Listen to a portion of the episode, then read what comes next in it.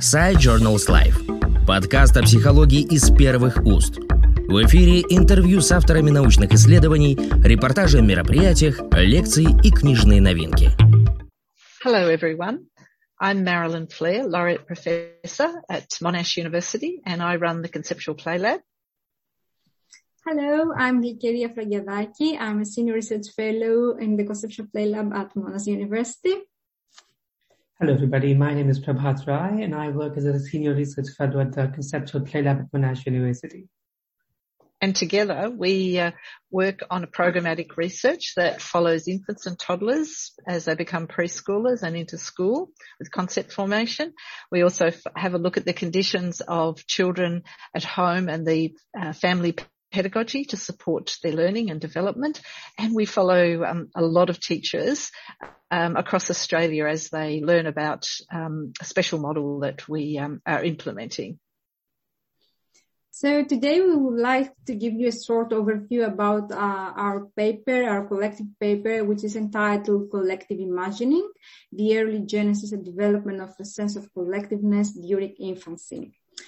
So what we know from the literature is that on entering formal education, infants face a really strong institutional demand of uh, participating in collective educational routines and also participating in collective learning experiences.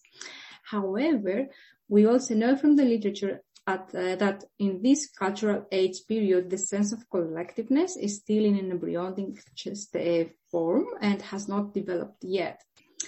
So the present study gives us a better understanding of how infants experience the need of, for collectiveness during the everyday educational reality and how teachers, early childhood teachers, support the development of a sense of collectiveness during infancy. Uh, the study design was based on the implementation of a conceptual play world, which is a collective model of practice to support uh, concept formation through play and through imagination. We used visual methods uh, for the digital data collection and analysis. And in our paper, we are uh, sharing some indicative case examples uh, that are showcasing how uh, we implement conceptual play world. The key finding of the study is that imagination and imaginary play can become uh, the starting point and also the moving force for the emergence and the development of a sense of collectiveness between the infants and between the infants and the teachers too. So over to Prabhat now to talk a little bit about the cultural historical uh, concepts that we use for the analysis. Yeah. Uh, in this paper, uh, we have primarily used uh, the argument around the interrelationship between the inter and the intrapsychological functions. So one of the indigenous uh, achievements of Vygotsky was to bring together the individual and the social plane of children's development. Now, considering learning as a fundamentally social activity means that all higher functions appear first on the interpsychological plane, where a person interacts with others and begin to recognize what is valued. And then on the intrapsychological plane, where the learner can perform the valued psychological function independently. Now, how this happens for infant uh, who embody their world through their physical interaction has not been fully theorized. However, uh, Vygotsky argued that the process of development of psychological function in an individual follows from its development in relation to other child or adults first on a social plane, and this can be seen when infants move towards each other and gesture their intents. The argument is that the social and the cultural environment present the child with a variety of tasks and demands and engages children in, uh, in their world. Conceptual play world in that context offers them an amplified and a, and a very uh, interesting motivating condition, uh, a dramatic motivating condition where they can engage uh, with STEM concepts.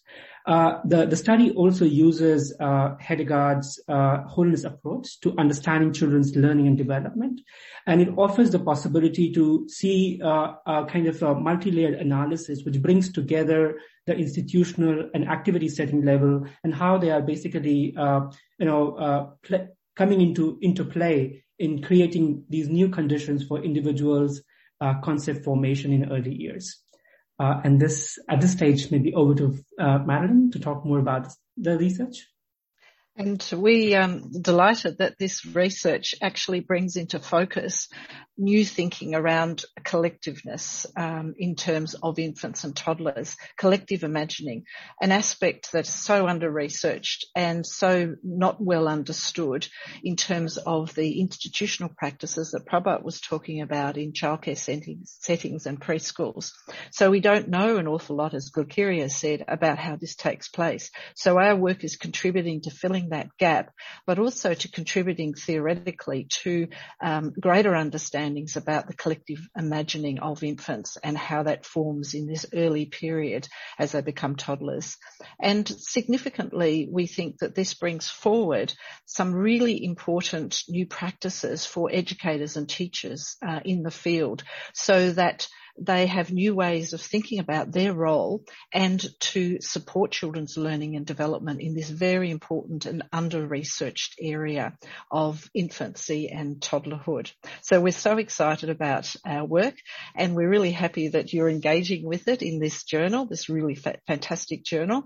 But we also want to share with you that we actually have a lot of resources in our conceptual play lab so that you can follow us um, uh, through our newsletter and the research that we're doing. Also, of course, follow the journal and um, and see other papers that we're contributing to the journal. And um, follow us on Twitter. We'd love it if you could follow us on Twitter.